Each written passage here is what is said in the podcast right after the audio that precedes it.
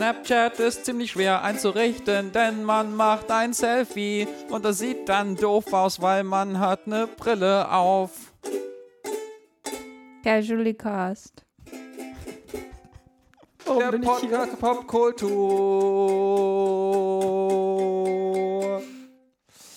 Hallo und herzlich willkommen zu Casually Cast. Der Cast ohne Intro. Das ihr nicht gemacht habt für uns. Oh, das war schief. Nee, das, war, das, das hat aber gepasst. Das war schief, nur das. Nein, das war richtig. Ähm, Schwer zu sagen, Dennis hat gesagt, er will. Geld ausgeben für ein Intro, Ja, aber niemand hat sich gemeldet. bedeutet, dass ich zu wenig Geld angesetzt habe für ein Intro. So, deswegen sind wir heute wieder hier zusammengekommen ohne Intro. Aber mit Ukulele, die ich auch nächstes Mal wieder spielen werde, wenn wir dann kein Intro haben. Ist es jetzt Erpressung? Mein Name ist Markus Richter und ich spreche in Mikrofone. Manchmal moderiere ich auch auf Bühnen. Habe ich neulich übrigens wieder gemacht, war sehr gut. Ähm, ich begrüße außerdem Frau Iris Schäfer. Hallo und guten Tag. Hallo. Frau Rägrim. Hallo. Rä? Ra, Ra, Ray? Ray. Ray. Ich mache immer wieder falsch. Ra. Ich glaube, das ist das erste Mal, dass Ähm. du es falsch ausgesprochen hast, aber okay. Das ist auch gut. Ähm, dann habe ich es instinktiv immer richtig gemacht. Das, ist- das ist total cool. Also Ray zu kennen ist total gut, weil dann kann man mal sagen, ja, also ich habe mit der Chefredakteurin von, dann kann man schon aufhören zu reden. Das ist so Chefredakteur, ist so ein geiles Wort. Und äh, Dennis Kogel, Chefreporter. Guten Tag, hallo. Hallo, guten Tag. Ähm, und wir reden heute wieder über Dinge, die popkulturelle Relevanz haben für uns. Oder? Ja? Ja. Ja. Vielleicht. Ähm, äh, eine kleine Hausmeisterei und Entschuldigung vorneweg, ähm, falls ihr euch gefragt habt, warum die Folge 0 so komisch ist. Das war die Folge, die wir eigentlich im Giftschrank behalten wollten, für immer. Und die haben wir jetzt ausgetauscht. Also das heißt, wir arbeiten jetzt daran, dass, dass sozusagen, dass so dieses ominöse, okay, es gibt Leute da draußen, die haben diese Folge runtergeladen, weil sie einen Podcatcher auf Auto-Download gestellt haben. Aber nur die haben diese Folge. Die andere, weil jetzt ist wieder die richtige Folge 0 online. Also ich frage mich mal noch, wie das passieren konnte, weil das ist total seltsam, weil das eigentlich. war wirklich total absurd. Ja. Also, also der, der einzige Erklärungsversuch, den, also die Erklärungsmöglichkeit, die ich habe, ist, ich, wenn ich die Podcasts ausspiele, tue ich die immer in einen bestimmten Order. Nee, ich habe den auch, ich habe den auch hochgeladen, damit ihr den hören könnt. Und danach habt ihr gesagt, nee, der ist doof. Mhm.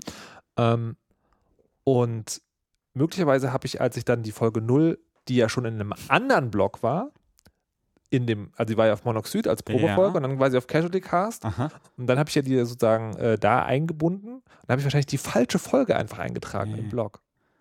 Also was deine Schuld, um es kurz zu machen. Nee, Casually deine. Cast. Ach so. Weil du Casually Cast, der Podcast über technologische Un... als. Chefredakteurin bist du Nein. natürlich verantwortlich Für alles. für alles. Aber ich bin doch nur für meine eigenen nee, nee, nee, Also das, das, ist, verantwortlich. nee, das ist so, das ist so sozusagen, wir haben hier in diesem Podcast dieselbe Funktion, die wir auch im richtigen Leben haben, aber halt für den Podcast. Also Iris ist unsere Übersetzerin. Dennis, Sieht gut der, aus. da ist ja, Dennis Ja. sieht super gut aus. ähm, nee, Dennis und ich sind Reporter und Ray ist die Chefredakteurin. So sieht es nämlich aus. So, fangen wir an. Ich sage auch manchmal, welcher Knopf wohin gehört, ne? Das gehört auch zu meinem Job dazu. Ja, ha? Welcher Knopf wohin gehört? Ja. Ein, ein Einblick in das Leben einer Chefredakteurin. Ja, es ist ja nicht nur Chefredakteur, ich bin ja Head of Games Pilot und da gehören auch die ganzen, quasi der Aufbau der allgemeinen Seite dazu. Ich sage ja nicht nur die Knöpfe. Ah, ah, jetzt verstehe ich. Ja, es, du hast nicht gelebt, bis du nicht eine halbe Stunde drüber, drüber diskutierst, wo welcher Knopf hingehört. Ich Das da- ist erstmal. Ich dachte an so ein Schaltpult, so wie beim Radio im Studio, und dann ist das so, Das schön. naja, da kann man halt auch nicht viel debattieren, weil der Knopf ist halt da verbaut. Nee, aber ist so, nee, ich, ich, ich dachte sozusagen, die, äh, da, da arbeiten auch Leute, die, die lernen das journalistische Schreiben noch. Dann steht Ray so neben ihm und sagt so, jetzt musst du das L drücken. ah, so. Ich jetzt möchte musst ja du das jetzt D drücken. manchmal, das ist auch schon passiert. Ich wäre jetzt eine Lüge, wenn ich sagen würde, das ist nicht der Fall. Gut. Reden wir über Mr. Robot. Mhm.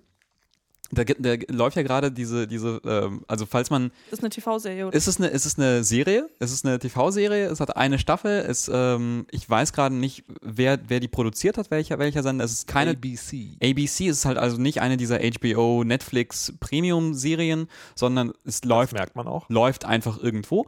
Äh, und man hat es, äh, die war, die wurde vor einer Weile zu so einem kleinen Kulthit und Es läuft jetzt bei Amazon. läuft jetzt bei Amazon äh, Prime und deswegen gibt es auch diese, diese unsäglich schlimme ähm, Werbekampagne, die man vielleicht jetzt, jetzt äh, vermehrt gesehen hat, nämlich dass YouTuber, äh, dass größere YouTuber äh, Werbung machen dafür Und auf Twitter gibt es auch ganz, ganz viele, äh, ganz viel Werbung dafür. Dann ist da, dann äh, sieht man da so einen so Anonymous-mäßigen Maskenmann mit so einer weißen Plastikmaske und einem lustigen Schnurrbart und dann st- steht im Tweet, wer ist Mr. Robot? Und in, äh, in den YouTube-Videos von so großen Let's Playern gibt es dann plötzlich, weißt du, so, so Bildschirmgekrisselt, so und dann tritt plötzlich dieser Maskenmann mit dem mit der Plastikmaske davor und. Wer ist die F-Society? Wer ist F-Society? Genau, also Ich vielleicht habe hat man keine das. Ahnung, von was ihr gerade redet. Von Werbung, Mann.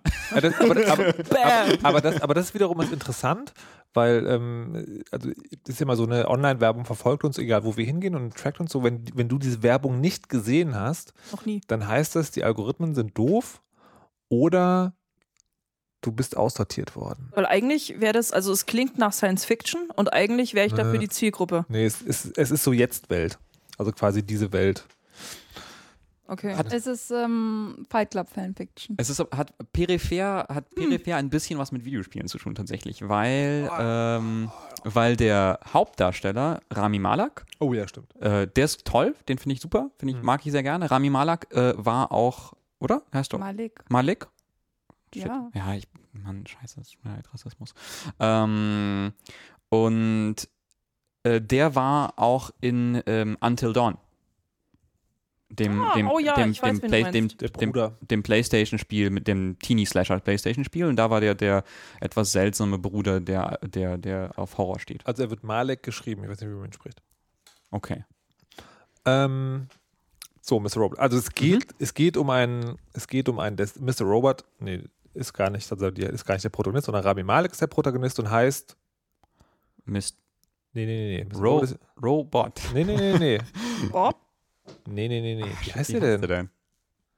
Okay, also der hat einen, einen amerikanischen Vornamen, der so egal ist, dass man ihn schnell wieder vergisst. Ja. Bob?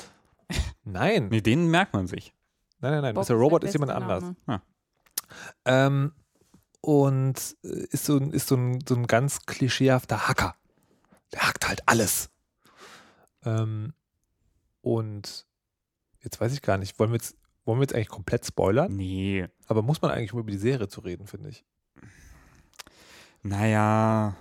Also Ah. mich könnt ihr spoilern, mir ist es ja. Also, das ist auf jeden Fall ein Hacker und der lernt dann, so viel kann man ohne zu spoilern sagen, äh, bevor wir spoilern, der lernt dann irgendwie so andere Leute kennen und dann ist letztlich irgendwie so der Plan, durch super Hacking die Weltordnung zum Einsturz zu bringen. Genau, er lernt ein, ein, den, den charismatischen Anführer einer, einer Translator.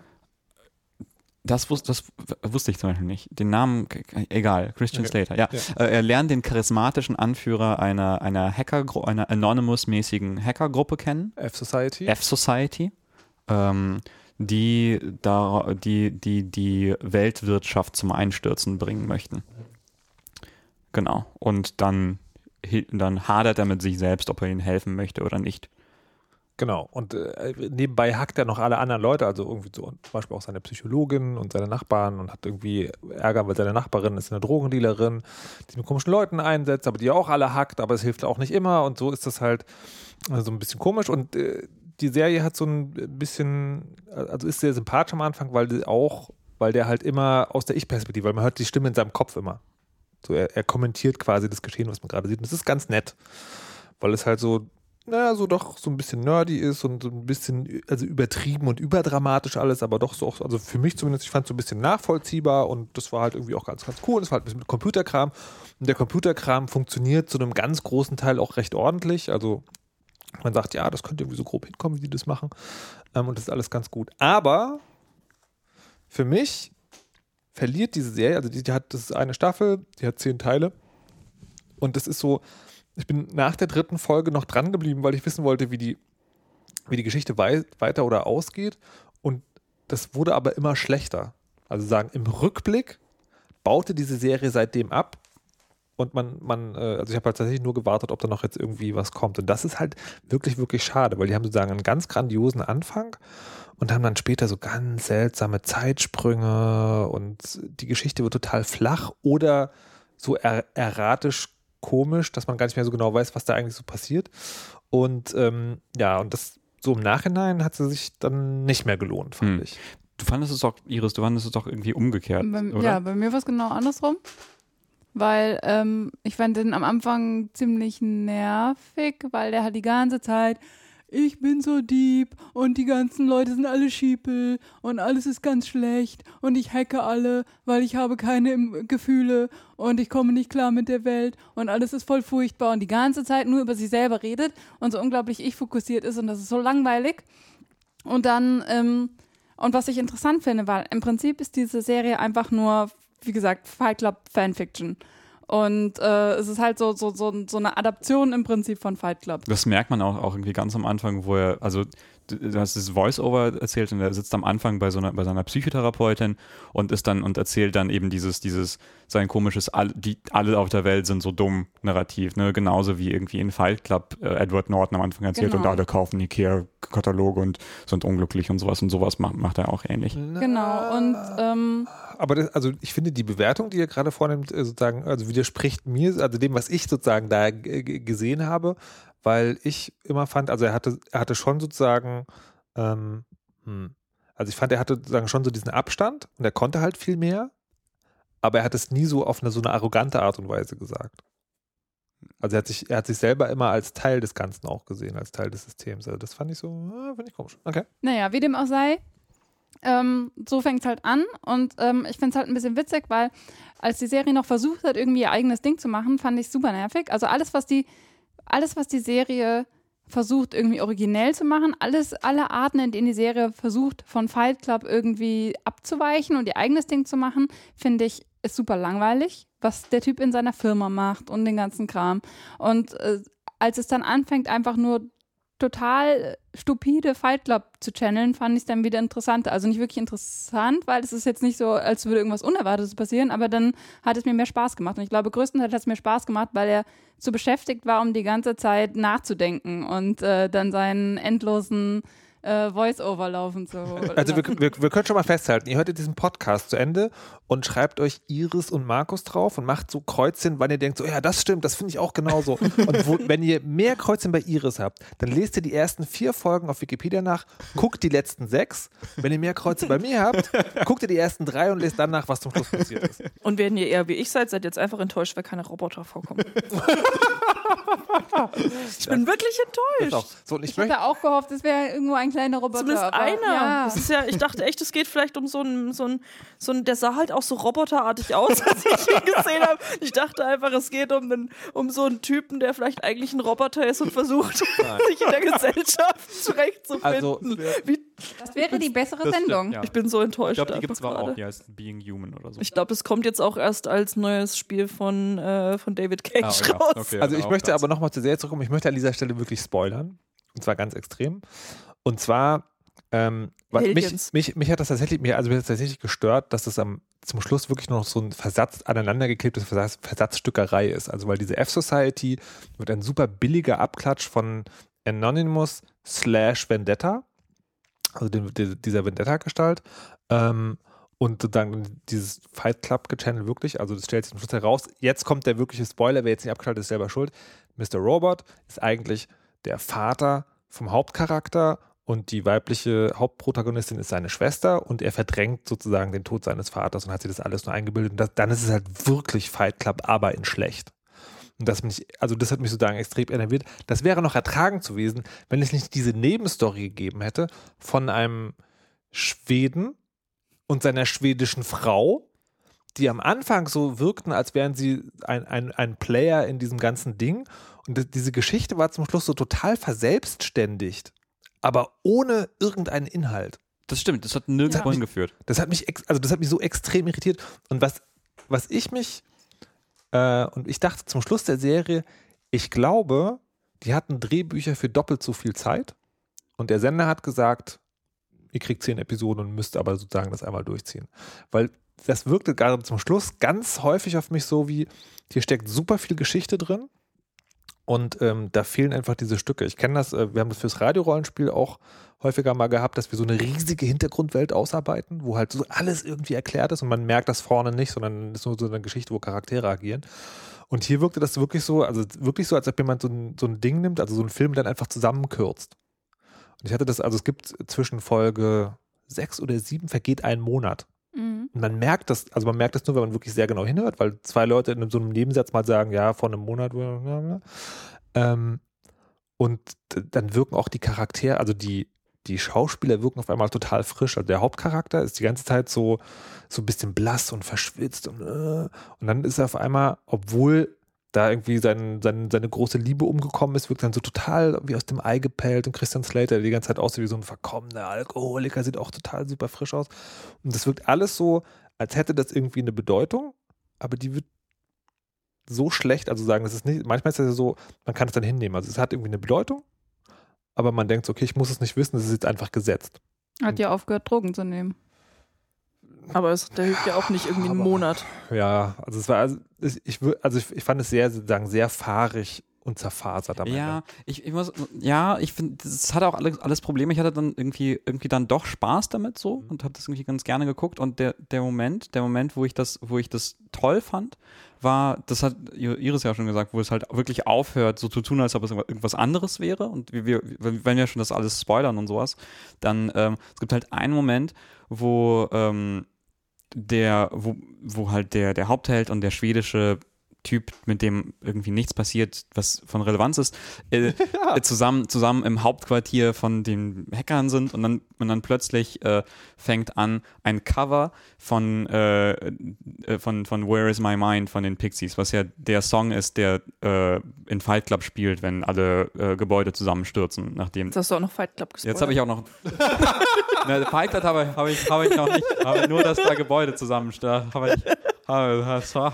Nee, aber auf jeden Fall, auf jeden Fall ist, war das für mich so das, das, das Äquivalent von, von die Macher drehen sich zur Kamera und nicken so, ja, ich weiß, wir wissen, wir, wir wissen, dass du das weißt, wir wissen das auch. Wir haben jetzt einfach ein bisschen Spaß damit und so. Wir haben da, das ist, äh, das macht noch Spaß, oder? Oder? Oder? Guck, guck, wir wissen das auch. Wissen Ja, das auch. ja, genau. Also ich irgendwie, am Anfang habe ich halt das Gefühl, er nimmt sich zu ernst. Aber wenn, wenn es halt aufhört, wenn halt aufhört, die ganze Zeit eine Introspektive auf dich zu drücken, dann kannst du vergessen, dass er das ganz ernst nimmt und dann hast du halt einfach nur Spaß daran. Und, ähm, und gerade auch dieser Schwede, was, was macht dieser Schwede da, was soll das? Und dann, oh, und wie großartig das ist, wenn, ähm, ähm, wir haben sehr gelacht, äh, dass jedes Mal, wenn er äh, und seine Frau zusammen in einer Szene sind, machen sie irgendwas, was noch irgendwie äh, noch krasser ist. So, also äh, in, in jeder Szene sind sie irgendwie krasser inszeniert und das ist äh, und, und das, das war so ein bisschen so ein Running Gag, dass halt jedes Mal, wenn die beiden auftauchen, dann machen sie irgendwas Verrücktes, was halt, äh, was halt ganz aufgedreht ist und was denen halt, was die halt nochmal irgendwie ähm, edgier wirken lassen. Die soll. Frau hat ja auch so eine super krasse Hintergrundgeschichte, die halt einmal ganz kurz angedeutet wird, wo man auch sagt, die würde ich gerne erfahren. Also ich würde tatsächlich sagen, ich würde gerne die Serie sehen, wo das alles drin ist und nicht nur, nicht nur die Hälfte. Das klingt wie eine von den Serien, die irgendwie zu früh abgesetzt wurde, wie sie wirklich alles so versuchen, die Ja, ja. letzten drei Episoden oder so Ja, reinzuquetschen. aber sie kriegen ja noch eine zweite Staffel. Vielleicht, ähm, äh, vielleicht ist das dann die, vielleicht, vielleicht wurde er vorher Richt- nur. Richt- ähm, richtige Fans gucken dann äh, also, Epi also Staffel 1, Episode 5, dann Staffel 2, Episode 1, Gott. weil da erklärt wird, was in Staffel 1, Episode 6 eine wichtige Rolle spielt.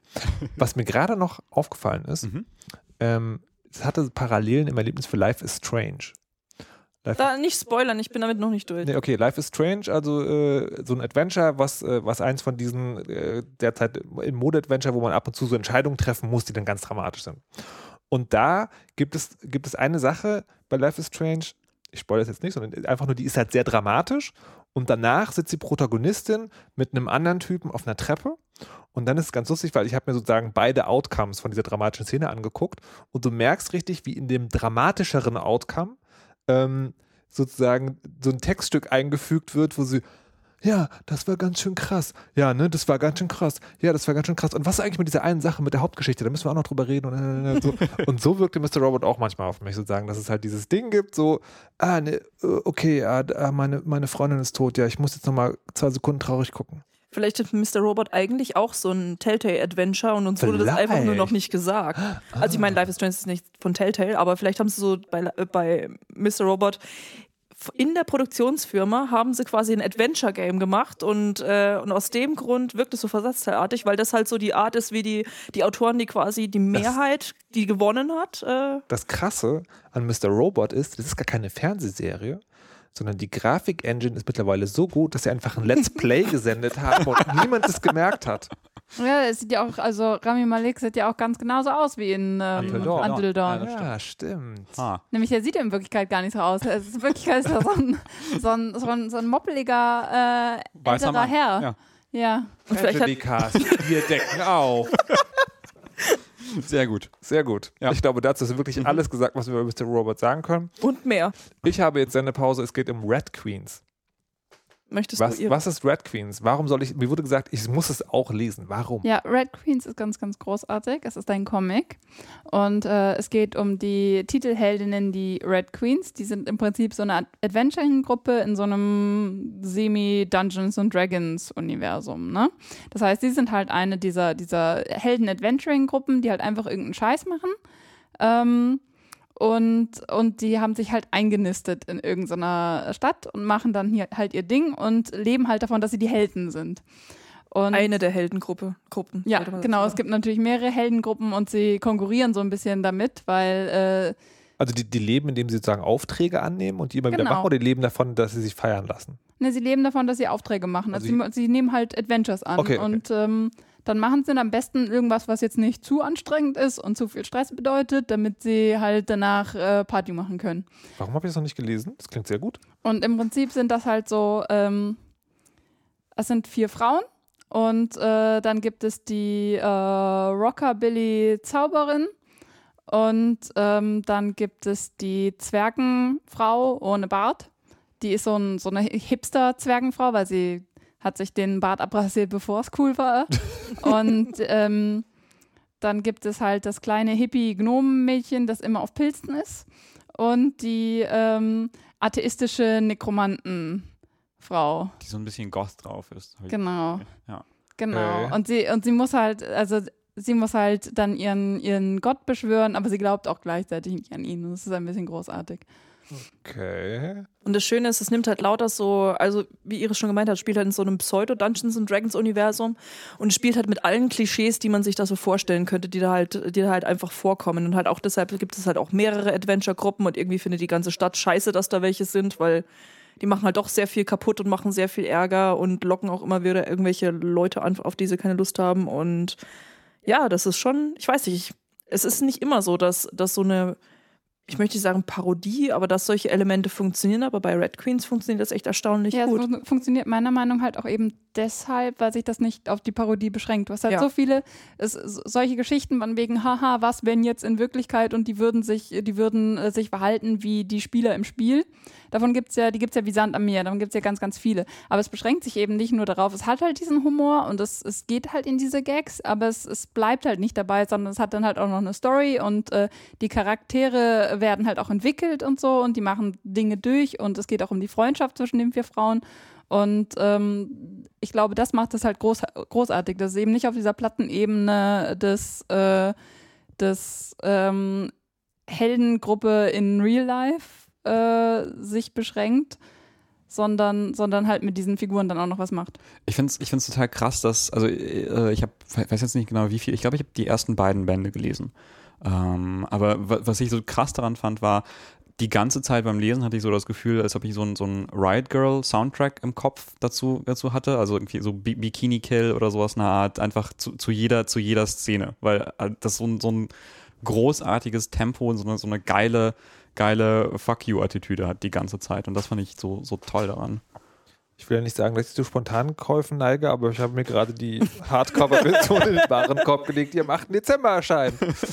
ähm, das hört sich echt gut an. Es macht auch einfach Spaß. Also es gibt ja, äh, keine Ahnung, es gibt ja Comicreihen, die man aus anderen Gründen liest, aber das ist so eine wirklich, die, die holt man sich und liest es sofort, weil es einfach Spaß macht. Also es ist jetzt noch nicht mal so, wenn ich zum Beispiel an Saga zurückdenke oder sowas, da möchte ich einfach immer wissen, wie es weitergeht. Das macht mir zwar auch Spaß, aber auf einer ganz anderen Ebene. Aber bei Red Queens ist es einfach nur so, das ist, keine Ahnung, das ist einfach nur Spaß pur. Also, also kleiner, kleiner sozusagen Flashback, weil du gerade Saga sagst. Ich habe ja, mal- ich hab ja von euch die Band 2 und 3 ausgeliehen und das ist dann komplett von meinem Radar verschwunden. Ich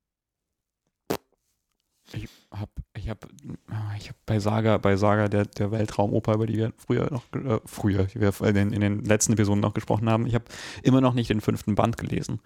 Weiß nicht, ob das ein schlechtes Zeichen ist. Ich, ich, Ja, aber ich Ich finde es immer, ich find es immer großartig und danach vergesse ich sofort wieder. Und wenn ich dann den nächsten Band habe, bin ich so, was? Warum? Ja, ja das, das, ging- das ging mir tatsächlich auch so ein bisschen so, dass ich so, da, also beim zweiten und dritten schon so kurz, dann ging es aber, aber es war ja nur einer vorher, aber was war dann auch so, hm, okay. Aber Red Queens. Red Queens hört sich gut an. Ja, das ist toll. Es ist wirklich richtig gut. Und Also sie heißen Red Queens. Ja. Das muss man halt auch Ja. sagen. Es wurde, wurde Iris und mir zumindest übrigens empfohlen von einer Hörerin, die einen Kommentar bei der letzten Folge dagelassen hat. Kommentiert mehr, kommentieren ist Der toll. Trisha. Die hat uns das gezeigt. Dankeschön. Sie hat Ja. auch Ratten. Sie hat auch Ratten. Und Deswegen, Königinnen? Ich glaube. die Ratten sind Königinnen bei ihr zu Hause. Okay. Das war vielleicht ja nicht mehr Informationen, als wir an dieser Stelle wissen wollten. Das Aber fixen wir alles in der Post. Nein. Einfach nur nein. Ähm, gut. Mhm. Äh, noch ein Thema, zu dem ich nichts sagen kann, und ich Mhm. freue mich, das präsentieren zu kommen, ist ein Spiel, dessen Namen ich nicht mehr aussprechen kann, aber es ist von Nina Freeman. Es heißt Sibel. Sibyl? Ich weiß es doch. Ich weiß es Es wird geschrieben C-I-B-E-L-E. Zabel. Sibel. Sibel. Sabele. Können wir einfach immer das neue Spiel von Nina Spiel Freeman von Nina. sagen? Ja. Wer ist Nina Freeman? Eine großartige Entwicklerin, äh, die hat unter anderem auch schon so Spiele gemacht wie äh, Freshman Year und How Do You Do It. Ähm, und die arbeitet zurzeit mit äh, Fulbright und Tacoma. Fulbright sind die, die Gone Home gemacht haben. Ähm, und Nina Freeman verarbeitet äh, immer persönliche oder oft persönliche Erlebnisse aus ihrer Kindheit und Jugend in Videospiele. Und so halt auch mit ihrem neuesten Spiel, das nicht genannt werden soll. Voldemort. Wir können es auch einfach jedes Mal anders aussprechen. Das wäre auch gut. In, ja, in, Aber worum in, geht's denn? In, in Sibylle geht es darum, dass, äh, also, also quasi geht es um, ja, ich weiß gar nicht, ob es, ob es, also wie stark fiktionalisiert. Ich glaube, es ist gar nicht stark fiktionalisiert. Es ist, es ist, also Nina Freeman hat quasi ihren Desktop-Computer nachgebildet. Ähm, das Spiel ist ein Desktop-Computer. Also du machst das Spiel auf und das ist halt ein Desktop äh, von ihrem PC und da drauf sind verschiedene Ordner und verschiedene Programme. In den Ordnern sind zum Beispiel Selfies oder irgendwelche Fotos und das sind tatsächlich Fotos von Nina Freeman und ich bin mir nicht sicher, ob es auch Fotos sind von ihrem Elternhaus und so weiter und so fort oder der Stadt, wo sie aufgewachsen ist. Das, das weiß ich nicht. Und ihren. Freund. Und okay, vielleicht auch das. Genau, also sehr, sehr, sehr persönlich, sehr, sehr, man, man fühlt sich so ein bisschen voy- voyeuristisch, wenn man das sich anschaut. Und ähm, dann gibt es eben auch irgendwie Gedichte von ihr, die, die, die, die sie da reingepackt hat. Und das Wichtige, verschiedene Programme. Und zwar ein Mail-Programm, da kommen halt Mails an, und ein Spiel, das sie spielt. Ähm, ich, jetzt habe ich vergessen, wie das, wie das heißt. Äh, Ist aber auch egal, oder? Ich, Das spielt jetzt keine. ist halt ist, ist ein Online-Rollenspiel und das, äh, nachdem man halt so eine Zeit lang auf diesem Desktop rumgeklickt hat und Fotos angeschaut und Gedichte gelesen, macht man dieses Spiel auf, es lädt und es ist halt quasi wie so eine, so eine super simple Flash-Version von World of Warcraft. Du läufst halt rum und klickst Monster tot und da trifft sie halt eben einen Mitspieler, der heißt Ichi äh, und mit dem äh, fängt sie an zu reden. Mit dem spielt sie zusammen und redet mit ihm quasi über Voice-Chat. Genau, und fängt halt auch eine Beziehung mit ihm an. Und also es ist auch kein Spoiler, wenn man das sagt, weil das ganze Spiel läuft darauf hinaus. Äh, einfach, dass die beiden eine Beziehung eingehen und quasi dann auch sich im echten Leben treffen und Sex miteinander haben. Und das ist quasi so äh, quasi ihre, ihre Biografie, wenn man so möchte. Also wie sie quasi das erste Mal dann jemanden äh, gefunden hat, mit dem sie dann halt Sex hatte und sich halt verliebt hat in den. Und genau. Weil sie, Sex ist allgemein in ihren Spielen immer ein großes Thema. Also in How Do You Do It geht es zum Beispiel darum, dass sie äh, als Kind Titanic gesehen hat und dann mit ihren Puppen nachgestellt hat, wie das wohl ungefähr funktioniert. Und in Freshman Year ging es um, da ging es nicht um eine, äh, da ging es darum, wie sie in einer Bar belästigt wurde. Und in dem Fall ging es halt quasi mal um eine posi naja, positivere Erfahrung Nicht zu sagen. Ist, Hm. nee, ist auch schwierig, weil sie verarbeitet damit ja immer was. Aber ähm, genau, darum geht es halt quasi bei äh, dem Spiel, das nicht genannt werden Ja, soll. genau. In, in, in ähm, Steht in den Sa- Shownotes. Sa- äh, ähm, nee, war- äh, ich fand das, ich fand das sehr interessant. Äh, Es, es gibt ähm, übrigens zwischen den Szenen mit dem Desktop und dem Spiel gibt es Videoszenen, die sie gedreht hat. Die wurden bei mir nicht angezeigt. Oh, Das ist ja auch Bei mir, bei mir waren ein, ein grüner Bildschirm und schwarze Bildschirme und dann so ein bisschen Sound dazu, so zum Beispiel, wie sie telefoniert mit, äh, mit dem Typen, den sie im Spiel kennengelernt hat. Ähm, und Aber du bist sicher, dass es die Videos gab? Es war nicht vielleicht. ja, ich habe sie gesehen. Also ich kann es ich kann's bezeugen, dass es Videos gab. Ich habe sie dann nachher in, in den Steam einfach in, im Systemordner die Videos mir angeschaut, aber da, aber da hatten sie keinen Sound, weil die Soundfiles dafür irgendwo anders liegen. Aber das Ding ist, ich finde nicht, dass ich dadurch was verpasst habe. Nee, hast du nicht, weil Ja. das, da war so ein bisschen das Problem, äh, wie gesagt, das, das Spiel spielt ja quasi als sie 17 war, 16, 17 so um den Dreh. Oder nee, ein bisschen älter wahrscheinlich. Ich glaube, sie waren 19. Das war im College, oder? Ja. Ähm, na gut, als sie auf jeden Fall so im Teenageralter war und das Spiel hat sie halt jetzt gemacht und äh, das heißt auch mit den, die ganzen Videoaufnahmen sind halt auch quasi mit ihr, wie sie jetzt ist und das merkt man halt einfach, dass da diese, dass sie nicht mehr so kindlich ist, wie sie das früher war und das heißt, man wurde da immer so ein bisschen rausgerissen aus dieser Welt. Man war zwar, wenn man in ihrem, es wurde halt unter anderem zum Beispiel ihr Zimmer gezeigt, wo sie einfach dann Fotos von sich gemacht hat für, für Ichi. Ähm, und da wurde man dann so ein bisschen rausgerissen. Also die Videosequenzen, die fand ich allgemein nicht so gut. Voll gut, dass ich sie verpasst habe. nee, wa- wa- was ich, was Das, ich, äh, das können wir fast wieder einen eigenen Podcast, ne? so, also Glitches, die das Spiel besser machen, als es eigentlich, das finde ich schon sehr interessant. Was ich aber total faszinierend daran fand, war, also es ist ein sehr, sehr kurzes Spiel. Ich habe es heute gespielt und habe es ähm, so in einer Stunde oder sowas durch, durchgehabt oder sowas. Stunde, Ja, anderthalb. Naja, ich glaube, bei mir waren so eineinhalb Stunden Aha. oder so. Und was ich daran so interessant fand, war, dass es total toll dieses, ähm, dieses Gefühl einfängt, irgendwie als, als Teenager oder so in einem, in einem Online-Spiel rumzuhängen und dann mit Leuten zu sprechen, die du irgendwie noch nie gesehen hast und mit denen irgendwie eine Verbindung einzugehen und dann sagen halt alle totalen Quatsch und Blödsinn und so. Und die Gespräche sind halt irgendwie awkward und das Spiel ist irgendwie auch total langweilig und es soll irgendwie auch so sein. Und es ist halt auch total sinnlos, man klickt halt Monster tot und spricht in diesen langen Pausen irgendwie über irgendwas und plötzlich sagt irgendjemand was Bedeutendes und so. Und das ist irgendwie, das hat das für mich irgendwie dieses Gefühl total gut eingefangen. Ja, auch dieses ganze, dieses ganze Teenager-Flirten und sowas, Mhm. das war alles wirklich so unglaublich awkward und das Spiel war für mich auch so ein bisschen too close to home, muss ich Mhm. sagen. Also es, es hat mich so sehr an meine eigenen Erfahrungen als Teenager, der sich halt irgendwie, keine Ahnung, über das Internet verliebt und sowas äh, erinnert. Das war für mich irgendwie, das war für mich zu persönlich, dieses Spiel. Und das heißt aber auch, dass es einfach funktioniert hat, weil nicht nur Nina Freeman ihre Erfahrung verarbeitet hat, sondern ich mich da drin halt auch selbst wiederfinden konnte, sodass es dann echt einfach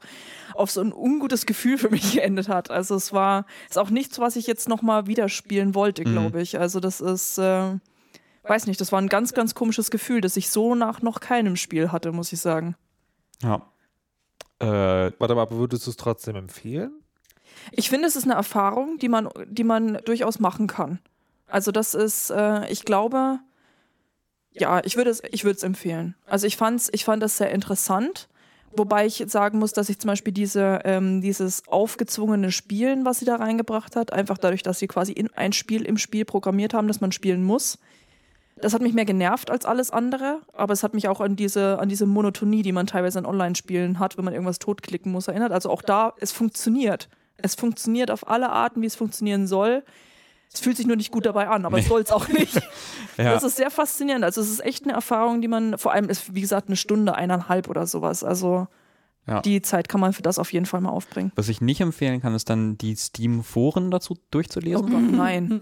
Aber die sollte man allgemein nicht Das habe ich, das hab ich gemacht, das war, das war wirklich, es war wirklich schlimm. Also dann, ich, ich habe das Spiel gespielt und war danach so, wow, Nina Freeman macht wirklich coole Sachen. Und dann habe ich die Steam-Foren angemacht und da wird sich lustig gemacht darüber, wie sie aussieht.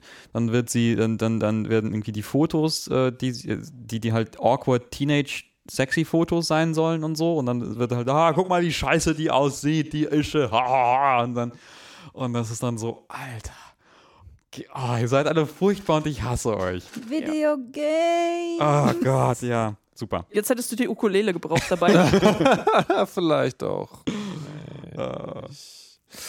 Ähm, ja. Was mir gerade übrigens auffällt, war, wir haben das im Vorfeld nicht besprochen, Mhm. aber äh, worüber wir noch gar nicht geredet haben, glaube ich, ist The Beginner's Guide, oder? Ich habe es immer noch nicht fertig gespielt. Okay. also, so falls ihr im Gegensatz zu Ray mehr Zeit für Videospiele habt, spielt The Beginner's Guide. Es dauert nur zwei Stunden. Ich habe diese zwei Stunden anders investiert in andere geht- Videospiele. das Es tut mir so leid. Fallout? Eine ähnliche Ja. Richtung.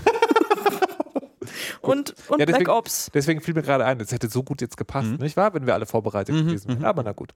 Sprechen wir stattdessen über ein anderes Spiel, das Ray auch nicht gespielt hat. Glaube ich zumindest. Does not commute. Ich komme mir so ausgeschlossen vor. Ähm, Iris vielleicht auch. aber das ist ein wirklich schönes Spiel.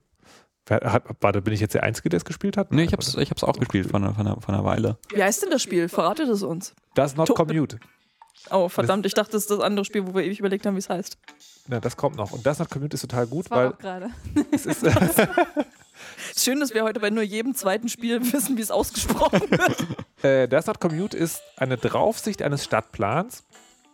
Und äh, da steuert man Autos. Also es ist so im Prinzip so ein bisschen wie äh, GTE, GTE 1, 2, 3 und 4. Nee, 1 und 2. Man steuert halt ein Auto und muss es zu einem Ziel bringen. Oh Gott. Ich bin so schlecht. Ich kann anscheinend nicht. Ah. Steuerung wäre gut. Also, man sieht von oben das Auto und kann es durch ganz einfach steuern, nämlich man tippt Limits. Also, es fährt mit einer Geschwindigkeit, die man nicht ändern kann. Und dann kann man nur links und rechts steuern. Und dann muss man das Auto ins Ziel bringen. Ich mag deinen Live-Kommentar sehr gerne. Und wenn man das geschafft hat, dann kommt das nächste Auto und die Zeit läuft parallel. Also das fährt sozusagen parallel zu dem ersten Auto. Dann kommt das dritte Auto und das vierte Auto. Und dazu, dadurch macht man dann quasi so eine Art Innenstadt, Stadtverkehr, Stauding und fährt sich quasi selbst immer in die Quere. Das ist gerade wie so ein ganz, ganz bizarres Let's Play. Ist es auch. Das ganze Spiel ist wie ein ganz, ganz bizarres Let's Play. Und ich, ich mag das total, dieses Konzept, ähm, dass man halt sich selbst im Weg steht letztlich. Wie im wirklichen Leben. Wie im wirklich, das ist wirklich, das ist wie wirklich, man, man denkt so, so, oh Mann, Vergangenheit, was hast du da angestellt? Und das, ist, das passiert wirklich ganz, ganz, ganz häufig. Und das andere, die andere Sache, die ich an dem Spiel mag, ist, das ist von den Machern, deren Namen ich weiß, die ein Spiel gemacht haben, dessen Namen ich weiß, was aber nur sozusagen, also diese, diese Mechanik, also man steuert Autos mit links und rechts, dann fährt, dann crasht man die irgendwie ineinander. Das war so ein, ein relativ einfaches Spiel, ähm, wo es, glaube ich, nur darum ging, dass man möglichst lange überlebt. Also das Auto fährt, wie hieß denn das? Ah, Car, Ch äh, Car äh, Chase oder sowas. Car ne? Chase Simulator oder Ja, sowas. genau. Ja, Da ja. gibt, hat, das waren nur so ganz kleine Level, Mhm. wo man irgendwie immer um Blöcke fahren musste und gucken musste, dass die immer mehr Polizeiautos, die kommen, einen nicht fassen. Und was ich so mag an der Idee, sie haben diese Mechanik, die sie hatten, genommen und haben dann ein völlig anderes Spielprinzip draufgesetzt. Also nicht völlig, aber sozusagen, es ist so sehr verfeinert, dass es richtig gut ist. Ich mag das Spiel. Dennis? Ja, ich fand das, ich fand das auch ganz witzig. Ich habe, ähm, ich habe das nur nicht so lange gespie- gespielt. Man, da, da, da kommt man, da kommt man in verschiedene Städte. Ich habe das erste, die erste Stadt habe ich gespielt, das ist so eine Vorstadt. Und dann kam, kommt man in die zweite, die hat so Brücken und so ein bisschen größer. Und dann habe ich aufgegeben, glaube ich, weil Danach gibt es auch Boote. Okay, weil Vergangenheitsecht zu schlecht ist. ja. Also man, das Ding ist sozusagen, man fängt jeden Level mit 60 Sekunden an und ähm, je besser man ist, desto mehr Zeit überträgt sich in anderen Level. Das heißt, man muss dann irgendwann, wenn man sich, ja, ich bräuchte mehr Zeit, ich muss ganz zurück. Und ich finde, das, das ist auch sozusagen eine sehr schöne, ähm, eine sehr schöne Art von Shareware, weil man kann das Spiel umsonst runterladen und spielen. Und das Einzige, also dann gibt es halt eine In-Purchase von 3 Euro, glaube ich. Mhm. Und das Einzige, was man damit kauft, ist, dass er nach jedem Level den Speicherpunkt setzt. Also wenn man das Spiel nicht kauft, muss man einfach immer von vorne anfangen, wie in den guten alten Zeiten, immer Oh von null. Gott. Und wenn man es halt kauft, kriegt man halt die Speicherpunkte. Das finde ich total geil, weil es so Das ist ja die theoretisch. Hölle. Nee. Nee, die Hölle ist sozusagen, hey, du möchtest in den nächsten Level, warte eine halbe Stunde oder kaufe diesen Coin, den du einwerfen kannst. Das, also und von daher finde ich das also sehr gelungen, auch aus einer hm, Game-Ökonomie-Perspektive oder wie man das nennen möchte. Die es gut. Hölle ist PC-Codes in als Download-Codes in Hüllen zu legen, die leicht weggeworfen werden hast, du können. das, hast du das getan? Bis jetzt erst zweimal. Ich habe noch nicht aus Versehen Fallout weggeworfen. Wow. Aber das ist ein anderes Thema. Lass uns über was anderes reden. erzählen. Meine Damen und Herren, werden Sie jetzt Zeuge. Entschuldigung, warte. Nein, nicht die Ukulele. Es war eine Frau, die hatte einen Gamecode in der Hülle. Und dann ist folgendes passiert. Ich habe nur gesehen, dass auf diesem Fallout-Zettel stand Überlebensguide. Hab gesehen, das sind irgendwie, keine Ahnung, so funktionieren die Tasten. Hab gedacht, naja, brauchst du nicht, hab's weggeworfen. Bin nach Hause gefahren, um äh, voller Freude Fallout 4 zu installieren und habe dann festgestellt, geht nicht. Ich brauche einen Code dafür. Ja, das war nicht schön. Und vor allem das Schöne ist, es ist mir schon zum zweiten Mal passiert, denn so bin ich meine Elder Scroll- Scrolls Anthologie losgeworden. oh Gott. Hast Fünf Spiele! Du hast und der, du hast den Code auch nicht. Hast du den in, in, Ich habe es erst sechs Monate später gemerkt, weil ich habe Oh. mir die Anthologie gekauft, äh, bevor ich einen Gaming-PC hatte. ja Und ich habe mir dann nur, Irgendwer wird sich ja dann sehr gefreut haben. ich habe mir dann nur einen Gaming-PC gekauft, äh, für die um, Elder Scrolls. um, um wieder Skyrim spielen zu können, damit ich es nicht auf der Konsole spielen muss. Wow. Das ist, das ist echt bitter. Und den, den, den, den Fallout-Code hast du dann auch nicht mehr wieder. Doch, den habe ich dann zum Glück wieder gefunden. Der war noch, ich habe dann äh, einen Kollegen, viele Grüße an Robert Hennel von IGN, äh, früh überredet, er soll doch mal bitte in meinem Müll wühlen, damit, sie, damit weil er vor der Putzfrau im Büro ist. Ähm, Chefredakteurin sein ist ganz schön geil. Ja, ich, ich Hey. Robert, mal meinen Müll. er ist noch nicht mal in meinem Team, aber er hat es trotzdem gemacht. Und er hat dann den Code äh, woanders aber auf meinem Schreibtisch gefunden. Das war sehr schön. Das heißt, ich konnte dann doch Fallout spielen. End. Hat er ein Happy End, ja. Liebe Kinder, die Zettel in der Hülle sind der Gamecode, sind der Gamecode, nicht wegwerfen, denn sie sind der Gamecode. Ich höre ja schon auf. Nee, mach ruhig weiter. Ich finde das ziemlich wichtig. Es war ganz, ganz interessant, das, hat, das klang zuerst so ein bisschen so Hamburger Schule und dann ist es, ist es ähm, äh, evolved, evolviert, also sich weiterentwickelt zu so einem, zu einem Kinder, Kinder-Ukulelensänger. Das fand ich sehr schön. Fand ich, äh, fand ich interessant. So, kommen wir nun zum Ernst des Lebens. Aha. Ich bin der festen Überzeugung, Dennis ist der Spion. Ähm, sprechen wir jetzt über Spyfall? Ich oder? denke, wir sprechen jetzt Okay, über Spyfall. wir- sprechen über Spyfall. Nebenjob. Das Iris, wirkliche Leben. äh, erklär, erklär Spyfall. Spyfall ist ein Brettspiel über Spione. Und äh, ich weiß nicht, ihr kennt vielleicht Werwolf oder äh, den Widerstand oder ganz viele andere witzige Spiele über Spione, wo man äh, immer eine Person ist der Spion, die anderen sind nicht der Spion und wollen wissen, wer der Spion ist. Und der Spion ist Dennis. ist Dennis. In Spyfall hat der Spion einen sehr, sehr schlechten Tag, weil der Spion weiß nicht, wo er ist. Und er möchte rausfinden, wo, wo er ist. Das ist ziemlich, ähm, naja, was Spionarbeit angeht, sind das so die Basics. Ich glaube, es ist so ein Intern-Spion, so Okay. ein Spionpraktikant. Ist, ist das so, kann man sich so, also so Party, Partynacht quasi, der Spion wacht auf denkt, oh Gott, wo bin ich?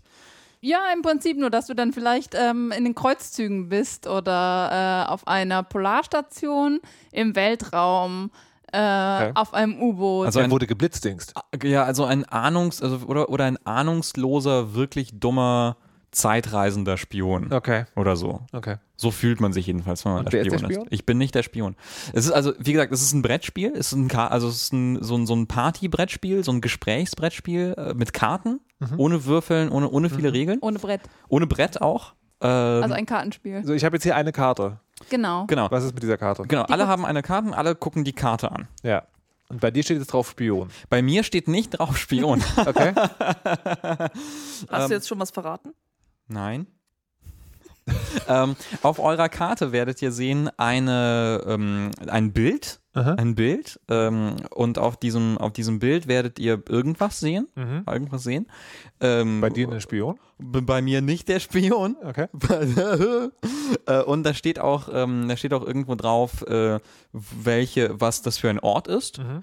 Ja, zum, zum, ich möchte jetzt keine Beispiele nennen. Warte, aber, Ich aber, habe schon sehr viele Beispiele genannt. Stimmt, du hast schon Also- aber, Beispiele aber, genannt. aber, aber der Spion weiß, dass er der Spion ist. ja, Ja, ja, ja, bei dem natürlich. Spion steht nur drauf Spion. Okay. Bei den anderen Spielern steht drauf, wo sie sich befinden. Das Okay. ist bei allen derselbe Ort. Okay. Und welche Rolle sie haben. Genau. Und das Ziel des Spiels ist es, dass wir uns einfach gegenseitig Fragen stellen okay. und Antworten geben. Ja. Und äh, die Nicht-Spion-Spieler versuchen, sich gegenseitig mit den Fragen und Antworten zu vermitteln, wer sie sind, Ja. damit die anderen verstehen. Ne? Ah, du weißt auch, wo wir sind. Okay. Ne? Aber gleichzeitig willst du nicht zu viel in deinen Antworten und Fragen herauslassen, äh, damit der Spion nicht rausfindet. Damit er sich nichts ausdenken kann, genau. was dazu passt.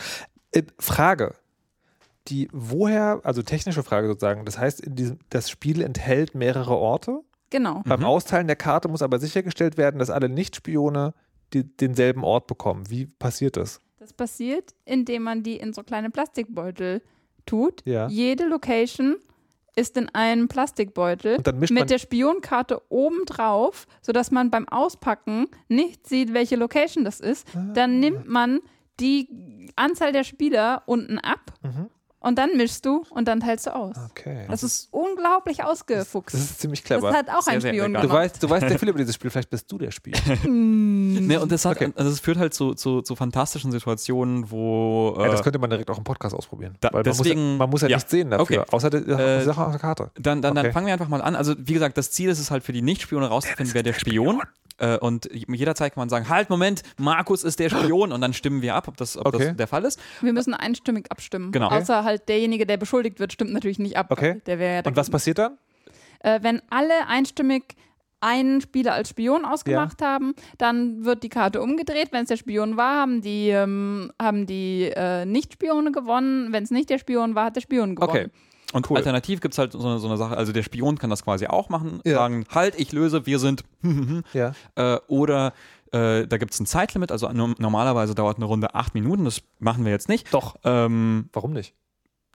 Ja, können wir machen, aber ich dachte, also, keine Ahnung. Ja, ähm, okay, machen wir äh, den acht Minuten Time-Limit und danach kann man auch noch diskutieren quasi und einen Spion nominieren. Die Sache ist die, der Spion muss vorher, äh, also im Laufe dieser acht Minuten, wenn er lösen will, muss er versuchen zu lösen. Okay. Da, wenn die acht Minuten abgelaufen sind, dann kann der Spion nur noch gewinnen, indem er äh, so gut gespielt hat, dass er die anderen dazu gebracht hat, jemand anderen zu vermuten. Also wenn die acht Minuten abläuft, kann er nicht mehr auflösen. Genau. Okay.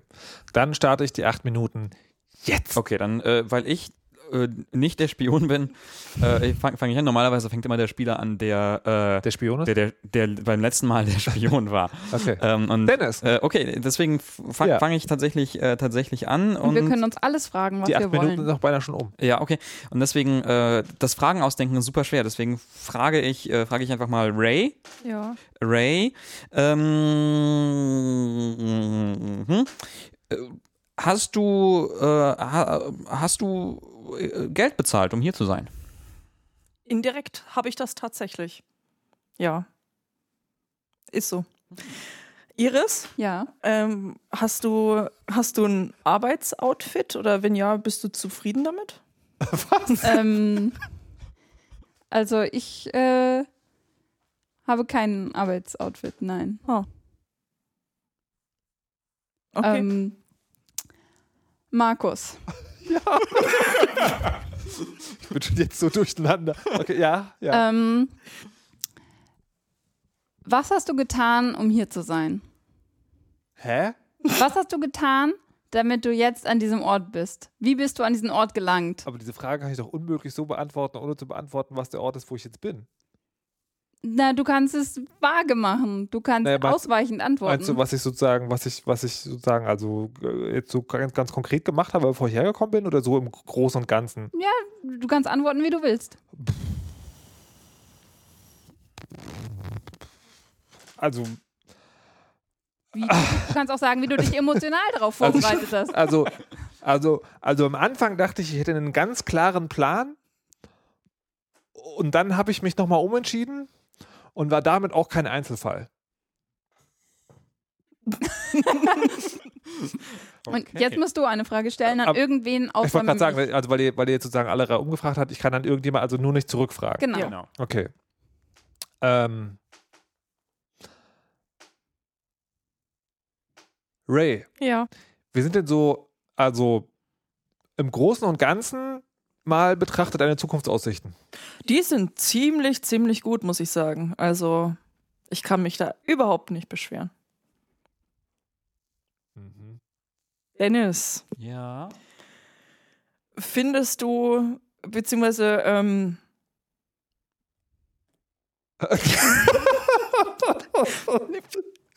wie gefällt dir so der Bereich, in dem du tätig bist? Ja. Äh, der ist, also. Ja, also ich meine, ich habe immer, immer mal wieder Zweifel und so und Ängste. Ähm, Denn es ist sowas von der Spion.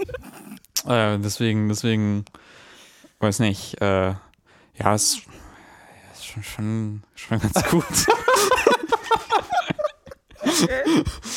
ähm, ja, äh, gut. Ähm, Ich hätte jetzt natürlich an dieser Stelle noch Fragen zum Spiel, also weil mir nicht genau klar ist, ob alle, ob, also sagen, ob die Orte, an denen man ist, ob, ob man da immer quasi dieselbe Position hat oder nicht.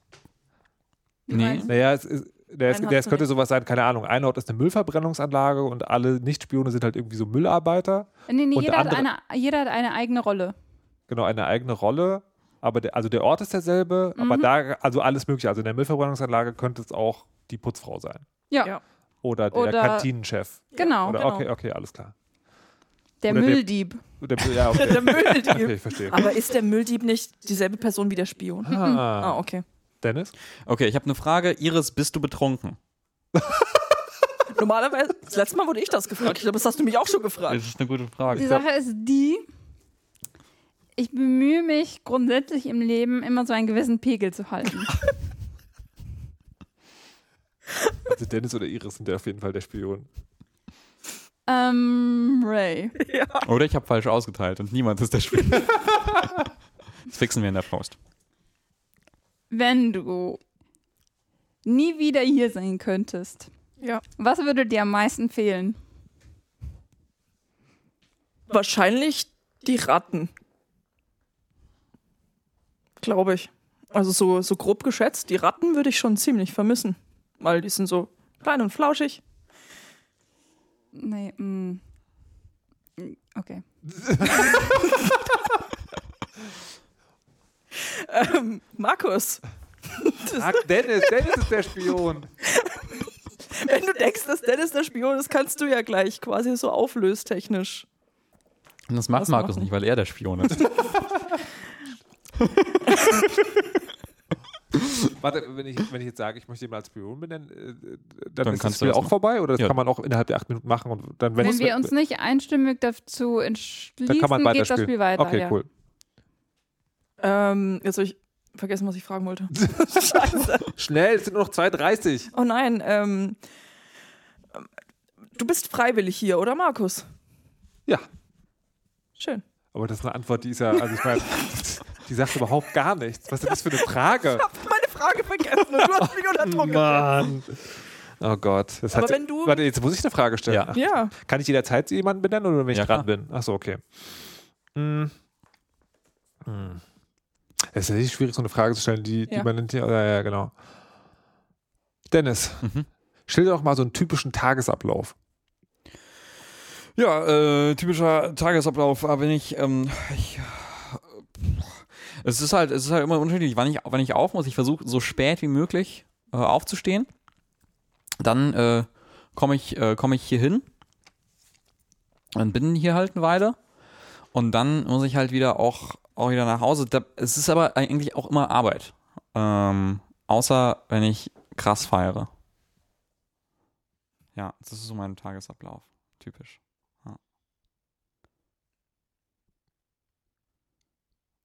Ja. Okay. Ähm, äh, ich nominiere Iris. Also bis, bis du das gerade gesagt hast, dachte ich, Iris ist der Spion. Aber jetzt bin ich auf einmal nicht Ähm, richtig. Dann wird jetzt pausiert und ähm, genau. Und dann alle dürfen abstimmen aus ich, weil ich wurde beschuldigt. Ja. Und dann Jetzt wird auch nicht diskutiert, sondern wird einfach abgestimmt oder was? ähm, diskutiert wird meistens eher nachher. Ihr könnt jetzt Ja. ein bisschen diskutieren, weil es wurde pausiert. Ja. Äh, aber Warum? weil das Spiel potenziell ja noch weitergehen kann, willst du halt nicht zu viel verraten, weil das ja von auch Dennis wissen, dem. wie er dazu kommt. Also Weil ich, äh, also Ausschlussverfahren, ich kann, ich glaube, Ah. ich weiß, ich war, ich habe so eine, so eine vage Ahnung, was, was ihr so, was, was, dass ihr eine Ahnung habt und so, aber bei, bei Iris bin ich mir nicht sicher. Ja, das, das ist auch eigentlich meine Begründung, aber ich hätte eigentlich eher dich da rausgeschoben als. Äh, ja auch gut, dass ich, ich an. weil äh, Markus und ich, äh, wir sind schon auf einem Auf jeden Fall. Würde ich mal behaupten. Ah. Ich weiß auch nicht, was Dennis macht. Jetzt so allgemein oder im Spiel? Beides. Oh. Gut, na, dann stimmt, äh, stimmt man stumm ab, also äh, Mhm. geheim Ihr, oder ihr haltet die? Hand so hin und Ja. dann, wenn ihr dafür seid, dass ich Spionin bin, machst du so. Wenn du dagegen bist, Auf- machst du Auf drei oder was? genau. Also Daumen hoch oder Daumen runter. Das ist, Okay. Zeichen sind gutes Radio. Okay. ja. Also eins, zwei, drei. Nein, Ray. Ray hat als Einzige dagegen gestimmt. Warum, Ray? Dann geht die Zeit weiter. Okay, Zeit geht Okay. weiter. Resume. Okay. Äh, musste ich noch eine Frage stellen? Äh, ja. Ach, Mann, ey. Ähm, ja, dann, dann, dann, dann frage ich halt, dann frage ich halt immer noch äh, Iris. Mhm. Ähm,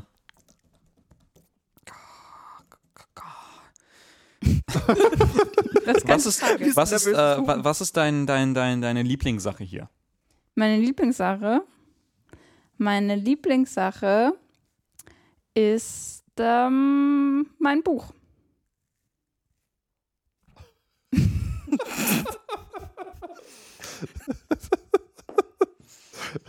Klar. Was denn auch sonst? Dein Buch? Mein Buch. Ah, okay. Ähm, ja, ich, äh, ich bin Spion. Ich weiß leider nicht, wo wir sind, aber ich kann auch nicht mehr weiterfragen.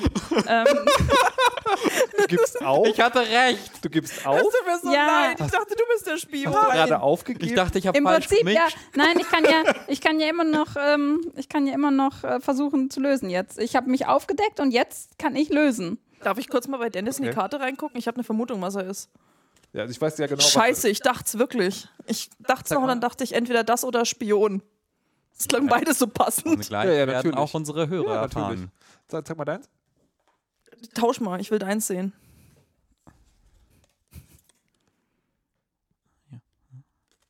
Nee, das ist deins. Das ist, was ist, So, also, also äh, wir, wir, wir gucken jetzt. Ja, okay, das ist tatsächlich sehr gut. Ähm, Hm. ähm, so, Das erklärt wir, so viel. Wir sitzen jetzt hier und äh, das ist jetzt ein bisschen doof im Podcast. Ja, ich habe jetzt sitzen hier eine, ähm, so, ich habe hier eine Anleitung ja. und äh, in der Anleitung stehen die ganzen Szenarien. Und ich kann mir überlegen, hm, wahrscheinlich sind wir nicht im Flugzeug. oder doch. Vielleicht. Oder weiß. doch? Nein. Okay. Ähm, dann gibt es den Amusement Park. Versuchen ihres. ja. Glaube auch nicht. Bank, hm, nee. Strand, nein, dann wird ihr glücklicher. Ähm, Wer weiß. Wir sind alle super glücklich. Vielleicht muss jemand am Strand arbeiten. Mhm. Karneval würde ich auch nicht sagen. Casino würde ich auch nicht sagen. Ähm, Zirkus wäre möglich. Corporate Party wäre auch möglich. Die Kreuzzüge, das wäre schön, aber ich glaube nicht. Äh, Day Spa, dann wäre die vielleicht ein bisschen entspannter gewesen. Ähm, es gibt äh, die Botschaft. Ihr könntet sehr, sehr, sehr inkompetente Botschafter es gibt ein Krankenhaus, dann, dann nimmt vor allen Dingen Dennis das ziemlich locker. Ähm, Nur weil er Party macht. Ich weiß gar nicht, was. Hotel, Also, so, so sind Auch alle Ärzte machen Party. Ja. Militärbasis, Filmstudio, Nightclub, Kreuzfahrtschiff. Also ich denke, es kann nicht sein, ähm, also es gibt hier so Flugzeug, äh, Kreuzfahrtschiff, ähm, Passagierzug und Sie sowas. sollten aber langsam zum Punkt Ja, ja, ja. Ja, das ist alles, ich weiß nicht, Dennis hat ja gesagt, er geht ja morgens hin. Ich sag jetzt einfach irgendwas. Sag Weil mal. ich habe keine Ahnung. Und Ja. ich sage, ähm, ihr seid ähm, in Schneller. der Schule. Fast. Boah, so knapp Das vorbei. war sehr, sehr knapp. Wir waren in einer Universität. ja. Ich Ah. war, ich war ein Student. Ray, du warst. Professor. Professor. Ich war Deshalb die Ratten. Professorin. Weil man sieht hier ja ein Labor im Hintergrund und da sieht man eigentlich Fische, aber ich habe einfach Ratten gesagt. Professorin und ich war Researcher. Das war ja näher als gedacht. Deswegen habe ich auch Buch gesagt, weil ich dachte, vielleicht sind wir in der Schule. Und dann, Das war auch so der Punkt, wo ich dann gewusst habe, ja, Iris, ne? Die ist, scheiße, ich gehört dachte, zu uns. ja, ihr habt so komisch gewirkt. Und dann dachte ich, jetzt habe ich alles verkackt, jetzt muss ich raten. Ja, wir aber wirken ja. aber immer komisch. So, Das ist Ähm, Spyfall. das ist Spyfall. Das ist ziemlich lustig. Ihr solltet, Spy, ihr solltet alles Spyfall, Spyfall spielen. Und das, das Tolle ist, man kann es mit jedem spielen. Es ist super leicht erklärt. Äh, es, es geht super schnell. Das heißt, man kann es auch immer spielen, weil es nie lange dauert. Und, und niemand ist davon, ich meine, Leute sind ein bisschen überfordert, aber niemand ist so überfordert, dass es keinen Spaß macht. Leute sind immer überfordert. Das ist ja quasi der grundlegende Zustand unseres Lebens. Und damit kommen wir zum nächsten Spiel. Das heißt Subterfuge. Subterfuge. Subterfuge. Subterfuge. Ich dachte jetzt, das B ist nur halb silent. Ja, so B ist gar nicht silent. Subterfuge. Su sub sub Subterfuge. Subterfuge. Okay, Casually Subterfuge. Cast, der Podcast, in dem niemand irgendwas aussprechen kann. Außer Iris. Ist ein, äh, ist ein Mobile-Spiel. Ist ein Spiel für, für Android und iOS. Ja, und ähm, es ist ein Spiel, das ist ein Strategiespiel. Ähm, Das ist ein schreckliches Strategiespiel. nee, das ist ein sehr gutes Strategiespiel. Ja, aber mit, mit schrecklichen Effekten auf, also mit emotional schrecklich. Das ist emotional ein schreckliches Kommt Spiel. drauf an, wie stabil man ist.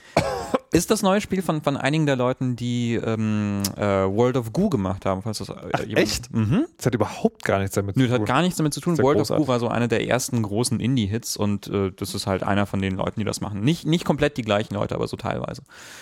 Genau. Ähm, es ist ein Spiel über, über U-Boot-Kriegsführung. Das, was sehr witzig ist, weil eigentlich sieht es aus wie Weltraum. Also Das der stimmt. nimmt sich wie Weltraum. Man hat äh, auf so einer Landkarte verschiedene Punkte und kann halt dann U-Boote von einem Punkt zum anderen schicken. Und es gibt, ich glaube, zwei oder drei verschiedene Arten. Nee, zwei. Also es gibt Fabriken, da wird irgendwas abgebaut. Nee, genau, man hat Driller, also Bergleute, die werden produziert in Fabriken und man hat Generatoren, die produzieren Energie, die man braucht, damit die Fabriken Driller produzieren können. Genau. Und das Spielprinzip ist, dass man diese Driller in U-Booten hin und her schickt. Und wenn man genug von denen an einem Ort beisammen hat, kann man sie, kann man, kann man die Driller eine Mine drillen lassen und die Mine produziert Ressourcen, die man braucht, um das Spiel zu gewinnen. Weil jeder, also es ist ein Multiplayer-Spiel. Ich habe es, glaube ich, mit einem in einem Multiplayer-Match mit zehn verschiedenen, mit, mit zehn anderen Leuten gespielt und man muss halt 200 Siegpunkte erreichen. Und jede Mine, die man baut, produziert halt diese Siegpunkte.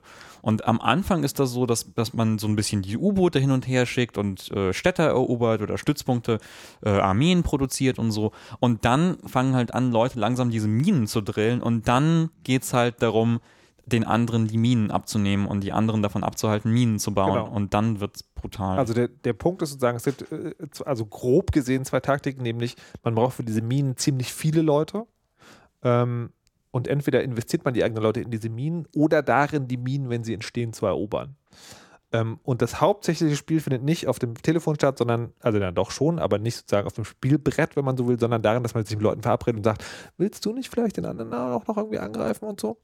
Und das Krasse bei dem Spiel ist, wenn man das U-Boot losschickt, braucht das so, sagen wir, zehn Stunden. Ja. Dann ist es nicht lange unterwegs. Und deswegen ist dieses Spiel eine ziemlich gute Metapher auf Krieg. Ja, vor allem, weil du, weil du, weil das auch zu solchen furchtbaren, furchtbaren Momenten kommt, wo du sagst, okay, wo du wirklich, also wirklich 15, 20 Minuten vor dem Telefon sitzt und so agonized und, und, äh, und wirklich mit dir selber haderst, schickst du jetzt diese 70 70 Driller, im, deine, deine, deine kleine Armee rüber, um diesen Stützpunkt anzugreifen vom anderen Spieler. Tust du das wirklich und dann machst du das irgendwann und siehst, okay, das wird jetzt 30 Stunden dauern und irgendwann nach einer Nacht checkst du und siehst, scheiße, der hat, der, der hat da irgendwie eine, der schickt da Verstärkung hin oder eine riesige Armee oder schickt oder greift irgendwas anderes an und du hast irgendwas nicht, nicht kapiert oder sowas. Ja. Oder du bist mit in Verhandlungen mit, oder du musst halt in Verhandlungen mit ihm treten und bist dann so, weil du von einer anderen Seite angegriffen wirst und der, den du gerade angreifst, ist gerade dein bester Verbündeter dagegen und du bist so, ha, aber das, das ist gar, das war gar nicht böse gemeint, diese Armee, die ich rüberschicke. Nein, nein, nein, und, äh, promise, ha. Und das Ich- ist so schlimm. Aber ich glaube, das kann man noch tatsächlich unterwegs kann man noch, noch umstellen, ob das Man kann, man kann sagen, man kann, man kann es zu einem Geschenk umwandeln. aber dann heißt das Problem, man hat dem anderen 70 Driller geschenkt und denkst, oh, dann könnte Genau. ich doch einfach damit Das- zurück angreifen. Das, oh ist, mein das Gott. ist nämlich mir passiert oder beziehungsweise das habe ich dann gemacht. Ich Ja. war, ich war, also in meiner Runde war das so, ich war eingekesselt von allen möglichen Spielern. Deswegen habe ich sofort angefangen, verrückte Pläne zu schmieden mit Allianzen und, äh, und hier lass uns dem einen sagen, wir verbünden uns gegen den, dann dem anderen sagen, wir verbünden uns gegen den, mit dem ich mich verbündet habe, gegen den anderen und so, halt so völlig irren Kram, wo ich sofort den Überblick verloren habe. Und irgendwann werde ich halt angegriffen von einem. Und der sagt, oh ja, scheiße, ich, ich merke, das, das wird ja gar nichts. Äh, und ich schenke dir die, die U-Boote. Und ich so, haha, danke, wir können ja zusammen. hoho. Und dann sage ich dem anderen, der denkt, dass wir zusammen dich angreifen, lass uns zusammen den angreifen. Und dann habe ich quasi sein Geschenk genommen und direkt wieder zurückgeschickt. Er war nicht glücklich drüber. Du bist ein böser Mann. Das ist ganz schön hinterfotzig. So, das Spannende, Ja. also, äh, aber, aber wa- warum ich tatsächlich sagen finde, dass es eine gute Metapher auf Krieg ist, ist, du setzt da Dinge in Bewegung, die du halt nicht mehr kontrollieren kannst und wo halt dann irgendwie so 70 Leute draufgehen. Und zwar, weil du eine taktische Entscheidung getroffen hast. Und das finde ich ganz schön cool. Und ähm, der Punkt ist, man kann dieses Spiel irgendwie, man kann ein Online, ein online nicht ranked Spiel gleichzeitig spielen, wenn man sich das kostenlos runterlädt, was geht.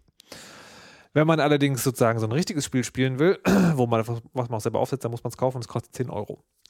Ich würde das im Prinzip gerne mal probieren, aber dann würde ich es auch gerne mit Leuten spielen, die man so halb wenigstens kennt. Aber das ist halt auch so brutal. Ich, hab, ich weiß gar nicht. Frage an die Hörer. Habt ihr Lust auf eine Runde Subterfuge? Ich Ja. finde es geil, wie ihr gerade einfach beide so bösartig mit euren Händen hier bringt und das kann keiner von den Zuhörern sehen. Und wenn die das sehen würden, dann würden sie sofort sagen, nope, nein, ich bin raus. Ich war, Ja, toll, Ray. oh, Entschuldigung. Danke. Oder auch nicht. Das Ding, also, also am Ende, ich kann, also ich wurde Dritter in dieser Runde, die ich gespielt habe. Ähm, und am Ende, am Ende dieser Runde war ich emotional so am Ende, dass ich nicht mehr auf die, nicht mehr auf Gespräche mit anderen Leuten reagiert habe. Also quasi im Chat. Generell. Im, im, Im Chat. Leben. Im Leben. Und Das war wirklich schlimm, weil, weil, weil einer hat mich dann irgendwie angeschrieben, so, hey, mach das nicht, was machst du da? Das ist total Quatsch, ich äh, greif dich zurück an und so, lass das und ich so, ich antworte da einfach nicht. Ich, ignoriere- ich mach das jetzt einfach. Ich mach das jetzt einfach. Und hat dann einfach so, egal, alles egal, ich greife jetzt da an und da und, hat, und alle haben mich irgendwie angeschrieben, so, warum machst du das, warum, warum was tust du? Und dann bin ich so, nein, nein, nein, la, la, la, la, la, weil, weil mich das so emotional fertig gemacht hat, die Leuten in den Rücken zu fallen am Ende. Der bin halt Dritter geworden, voll gut. Deswegen kann ich das Spiel nicht äh, spielen. Warum? Ich kann nicht Leuten in den Rücken fallen. Ich finde das voll unglaublich furchtbar, wenn man Leuten irgendwas verspricht und dann hält man sich nicht dran und das ist irgendwie so, das macht mich total fertig. Das macht mich konzeptuell fertig. Hab, es hat mich so fertig gemacht, dass es mich fertig gemacht hat, dass Dennis das Spiel gespielt hat. Aber Dennis, würdest du das Spiel nochmal mitspielen? Ja, Okay. oder? Ich weiß Also, nicht, ja, ja. Wir klar, brauchen warum noch Ray? Ihr könnt, ihr könnt mit Robert zusammen spielen. Der versucht mich nämlich auch zu überzeugen, das mit ihm zu spielen. Okay, Robert wird mitspielen. Also wir brauchen noch sieben Hörer. Kommentiert unter dem Post. Wenn zehn Leute zusammenkommen, kaufe ich das Ding. Schön, dass ich jetzt einfach mal Robert irgendwie verspreche. Ja. Entschuldigung, Robert. ein. Ja, Robert hat schon einen Code rausgesucht. Kann ja braucht das spielen. Ist ja wohl alles. Da hast du, hast du jetzt nicht Unrecht. Siehst du. Wer für mich im Müll wühlt, kann auch für mich Ja. Spiele spielen. So, Dinge, wenn, von denen ich nicht gedacht hätte, dass ich- ich sie mal sage. während ich jetzt, wenn ich jetzt sozusagen weiterhin kontempliere, ähm, ob ich äh, Subterfuge äh, kaufen soll oder nicht, könnt ihr doch über ein Spiel sprechen, das ich nicht gespielt habe. Obwohl Iris hat es auch nicht gespielt, glaube ich, sondern nur gesehen, wie es jemand gespielt hat. Und zwar das neue Tomb Raider. Tomb Rise of the Tomb Raider. Warte mal, das, Wup, wup. aber da habe ich doch eine Frage. Das ist äh, Xbox One Exclusive, ne? Momentan ja. Also ist es nicht für immer. Nächstes Jahr, Anfang des Jahres kommt PC raus. Also, Ende des Jahres PS4. also spannende Frage. Lohnt es sich dafür eine Xbox One zu kaufen? Ich mag die Xbox One nicht. Ich mag die Xbox One auch nicht sonderlich, aber Hendrik ist- dem ich auf Twitter folge und den man aus früheren Episoden der Weisheit kennt, hasst die Xbox One. Ja, ähm, also ganz ehrlich, ich würde aber sagen, wenn man sich eine Xbox One kauft, dann ist das einer der Kaufgründe für Nee. mich eher als eine, also für mich wäre das eher ein Kaufgrund als Halo. Naja, Aber, aus, aber ganz ehrlich, mit dem Wissen, dass es nächstes Jahr noch für andere Konsolen rauskommt, nein. Also das Spiel ist nicht so geil, dass man es jetzt gleich spielen muss. sondern man Ich kann- finde es großartig. Es ist wirklich es ist ein fantastisch. fantastisches Spiel. Ich bin mir halt nicht sicher, ob das, ob das, also ich bin nicht, bin nicht dekadent genug, um zu sagen, dafür lohnen sich 300, dafür könnt ihr ruhig 300, 400 400. Euro, Euro ausgeben. Das ist halt so ein bisschen hart, aber es ist ein fantastisches, also unabhängig von der Plattform, ist es ein fantastisches Spiel, finde ich. Ich Ähm, habe ich hab mir ein Review dazu geschrieben und ich habe rumgenölt, muss ich sagen. Aber was ich da, was, äh, was ich trotzdem sagen muss, dass Dennis einfach recht hat. Es ist wirklich, wirklich, wirklich richtig, richtig, richtig gut. Es ist die, Fortsetzung, es ist die Fortsetzung von, von, von Tomb Raider vom, von 2013. Mhm. Das war so ein Reboot von Tomb Raider. Und da geht's halt weiter. Genau. Ja. Das sah sehr schön aus. aber Großartig. Also, was man halt sagen muss, äh, was mein liebster Teil an Rise of the Tomb Raider war, war, dass es einfach sehr, sehr gut auf den Vorgänger aufgebaut hat. Also, was mein Problem war, war, dass aber der, Rise of, Vor der Vorgänger war doch gar nicht so geil. ich fand den Vorgänger sehr gut. Okay. Ähm, aber was der Vorgänger nicht richtig gemacht hat, macht Rise of the Tomb Raider jetzt richtig. Und Rise of the Tomb Raider fühlt sich tatsächlich zum ersten Mal seit Jahren mal wieder an wie ein richtiges Adventure. Also jetzt nicht so im Sinne von Point and Click, sondern einfach wie ein, wie ein Abenteuer. Es fühlt sich wirklich an, eher so wie, wie Indiana Jones, wenn man so möchte. Also das ist, was mir zum Beispiel bei, bei Uncharted immer so gefehlt hat, obwohl ich Uncharted wirklich liebe, ist einfach dieser ganze Abenteueraspekt, weil der war dort so sehr auf Action gelegt, dass dieser ganze Archäologie- und Abenteueraspekt einfach so, so arg in den Hintergrund gerutscht ist. Und das war in dem Fall eben nicht. Hier hast du wirklich so gemerkt einfach, dass es um, um Rätsel, um Mythologie und um dieses ganze Herausfinden und Erkunden geht. Und das fand ich sehr, sehr gut. Mhm. Also so, so storymäßig, also das, das im Reboot von Tomb Raider 2013 ging es halt, also geht es halt darum, okay, Lara Croft ist nicht mehr so diese, diese, diese super krasse, ähm, unrealistische Superheldenarchäologin, sondern sie ist ein, äh, eine junge Frau, ich weiß nicht, wie, wie alt die ist, 21, 22, So um den Dreher wahrscheinlich. äh, die äh, auf einer Insel strandet und dort halt zum ersten Mal in so ein verrücktes Abenteuer gerät, am Ende gegen äh, irre Kultisten-Kannibalen auf einer verlassenen In Insel kämpft. Ähm, und was sie so ein bisschen versucht haben zu machen, ist quasi ihr, wie sie zu dieser Actionheldin wird. Und das hat, hatte dann ähm, äh, da gab es halt diese, diese Schlüsselszene, wo sie zum ersten Mal einen, einen, einen Menschen erschießt und das wurde irgendwie alles sehr, sehr toll inszeniert und dann, finde ich, wurde das so ein bisschen Aber gerade diese Szene war doch total in der Kritik.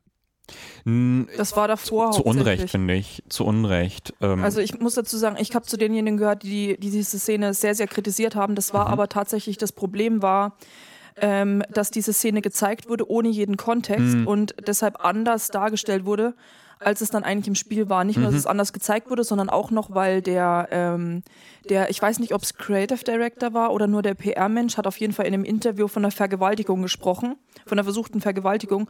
Und die wurde im Spiel noch nicht mal angedeutet. Also die wurde, die wurde noch nicht mal, da ist nichts in der Art passiert. Und deshalb war diese Szene im Voraus so, so stark in der Kritik. Als man dann quasi den Kontext gesehen hat, hat man gemerkt, das hat nicht gestimmt, was er gesagt hat. Das habe ich anders in Erinnerung. Aber gut. Wie gesagt, ich habe das halt damals mit mehreren Texten begleitet, daher habe ich das noch im Kopf. Okay.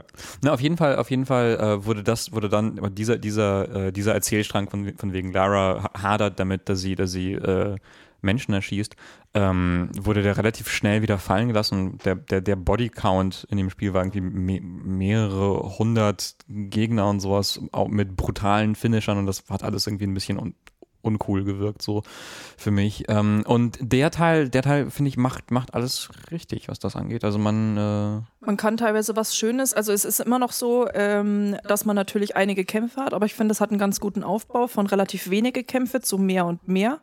Teilweise, was ich schön fand, konnte man die Kämpfe vermeiden. Entweder indem man halt quasi, okay, man konnte halt entweder stealth-technisch leise vorgehen oder man konnte einige Kämpfe komplett vermeiden, indem man sich einfach wirklich gut angestellt hat und rumgeschlichen ist, was äh, eine sehr schöne Abwechslung war. Und man hat einfach gemerkt, Lara wurde jetzt nicht mehr nur getrieben von diesem Ich muss überleben, sondern sie hat einfach so, das ist dieser Adventure-Aspekt, den ich erwähnt habe, sie hat einfach so ein, so ein Ziel gehabt, so ein MacGuffin, auf das sie hinarbeitet, so eine richtige Ambition.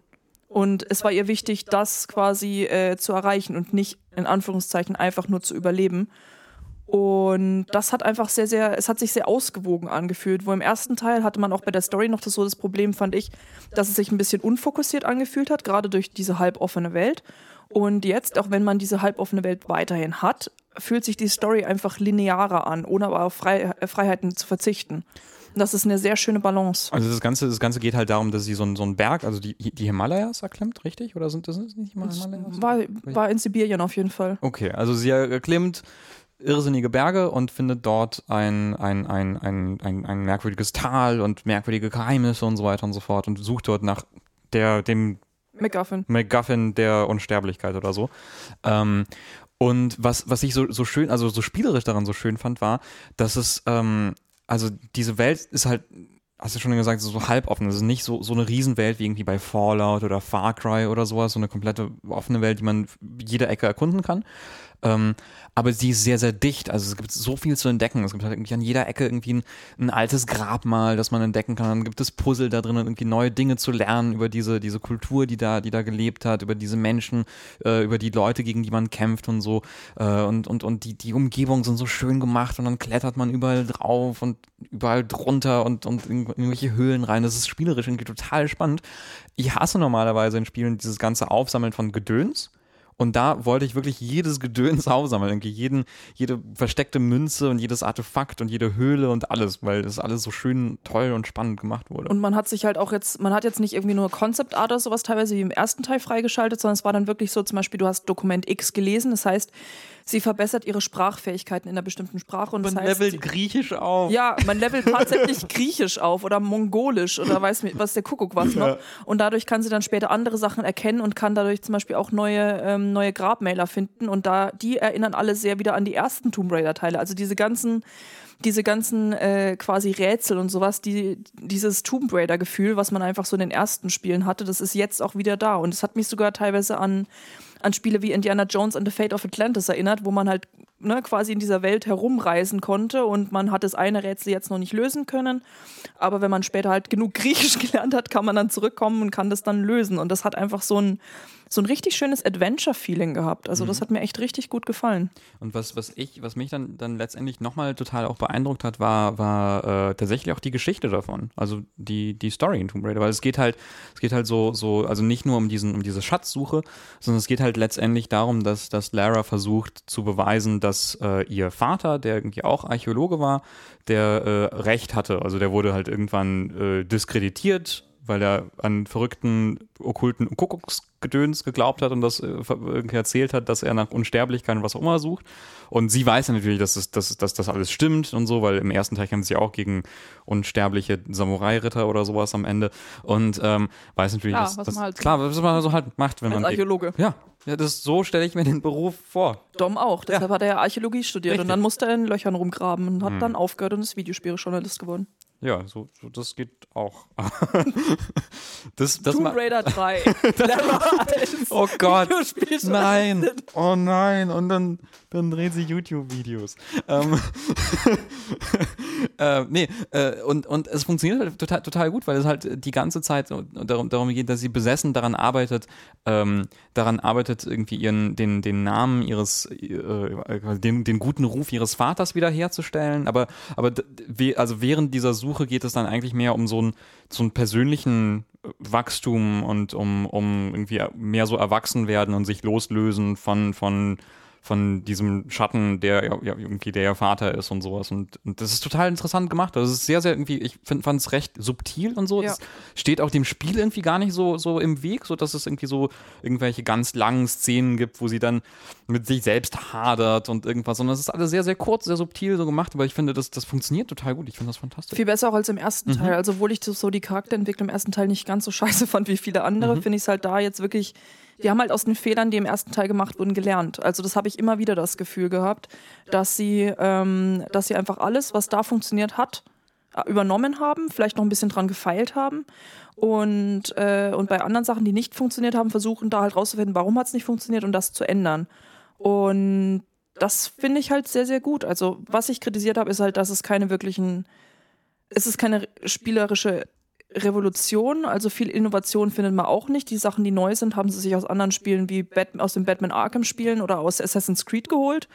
Aber sie funktionieren. Also was sie übernommen haben, funktioniert halt sehr gut. Deshalb finde ich halt, ist es so gesehen ein grundsolider Titel, aber es, es klingt halt auch so negativ behaftet. Ja, ja, also ja, er ja. ist halt fantastisch. Vielleicht sogar das beste Tomb Raider seit Jahren Ja, überhaupt. Ja, Also- genau, ich, ich, aber da- das, das fand ich klang irgendwie auch so in, in vielen Artikeln, da, da, dazu waren so von wegen, naja, aber es ist, es ist jetzt keine, es erfindet jetzt nichts Neues und so. So, ja, aber das, was es macht, macht es Mach- halt ja. total super gut. Und also ich, ich habe das wirklich, das ist selten, dass ich dann wirklich so, so von einem Spiel hänge und total da drin bin und das nicht aufhören möchte. Und das war irgendwie bei dem so. Und das ist selten. Also ich fand's toll. Absolut. Was ich mich aber gefragt habe, tatsächlich, als ich gespielt habe, was wäre, wenn man mal so ein Adventure-Spiel oder so ein Abenteuer hat, in dem man eben keine Kämpfe hat. Das Ja. würde mich mal so rein, ich meine, würde nie, wahrscheinlich leider nie funktionieren, aber so rein in der Theorie Mhm. würde mich das wirklich mal interessieren, weil ich habe irgendwie, ab und zu habe ich gedacht, okay, es macht mir super viel Spaß hier gerade mit dem Bogen äh, alles Mögliche zu machen und auch Gegner zu töten, aber so rein in der Theorie würde mich das echt interessieren, mal ein Adventure-Game ohne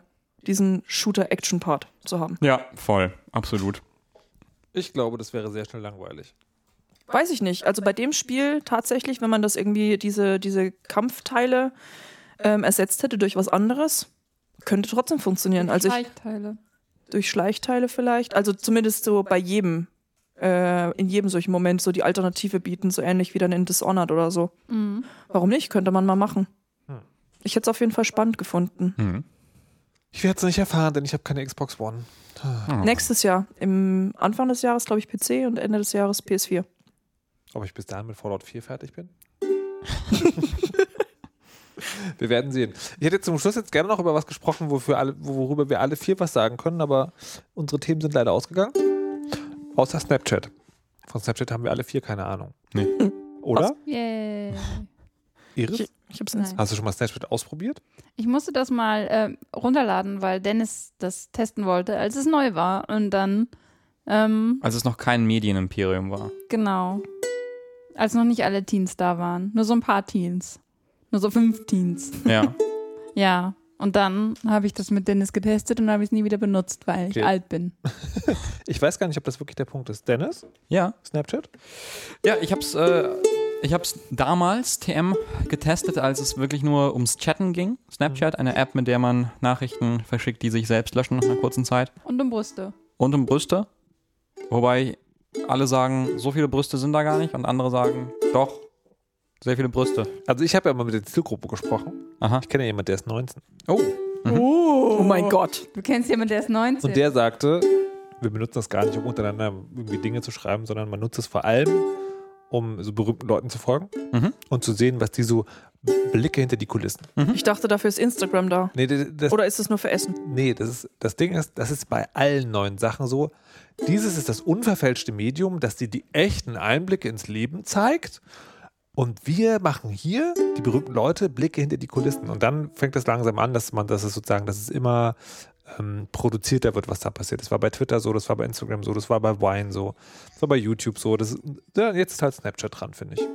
Glaub. Also ich habe gerade, ich habe bei Snapchat zum Beispiel mir äh, den Snapchat-Account von, von Vice, dem Ja. Magazin slash Medienimperium, angeschaut.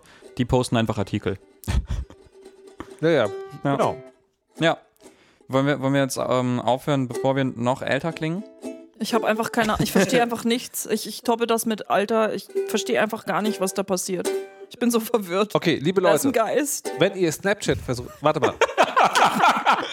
wenn, ihr, wenn ihr Snapchat versucht habt, nicht aus dem Grund, weil ihr unbedingt verstehen wolltet, wie Snapchat funktioniert, sondern es einfach nur benutzt, schreibt uns.